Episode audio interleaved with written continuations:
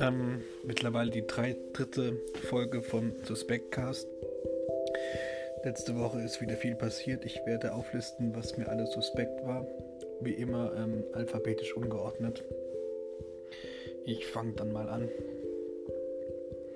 Halbe Händel, Mauspads, Zeichentrickserien für Kinder, der Zacken aus der Krone, Papierstau im Drucker, Feinleiter, also diese Stifte, Attraktivität, die Schließfächer in Schwimmbäder, Saufen, die chinesische Mauer, Rumgekritzel, Poesie auf dem Poetry Slam, Zinssoldaten, Autogramme von berühmten Menschen, Leuchtmarker, wieder so Stifte, Spielfilme im ZDF, Aufstiege auf dem Mount Everest, die Stadt Leipzig, Bandnudeln, angezogene Menschen, trojanische Pferde, Kometen, die Free-Version von Winra, Fotoalben, serbisches Reisfleisch,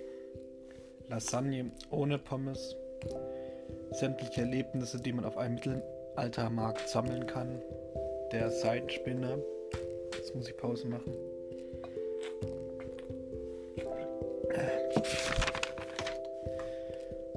Ähm, das Folterinstrument, die eiserne Jungfrau, Wikinger, Regale von Ikea, beim Billard die schwarze Kugel zuletzt versenken, Irish Coffee und zuletzt Radiergummis. Für alles Aufgelistete gilt, sie sind mir suspekt.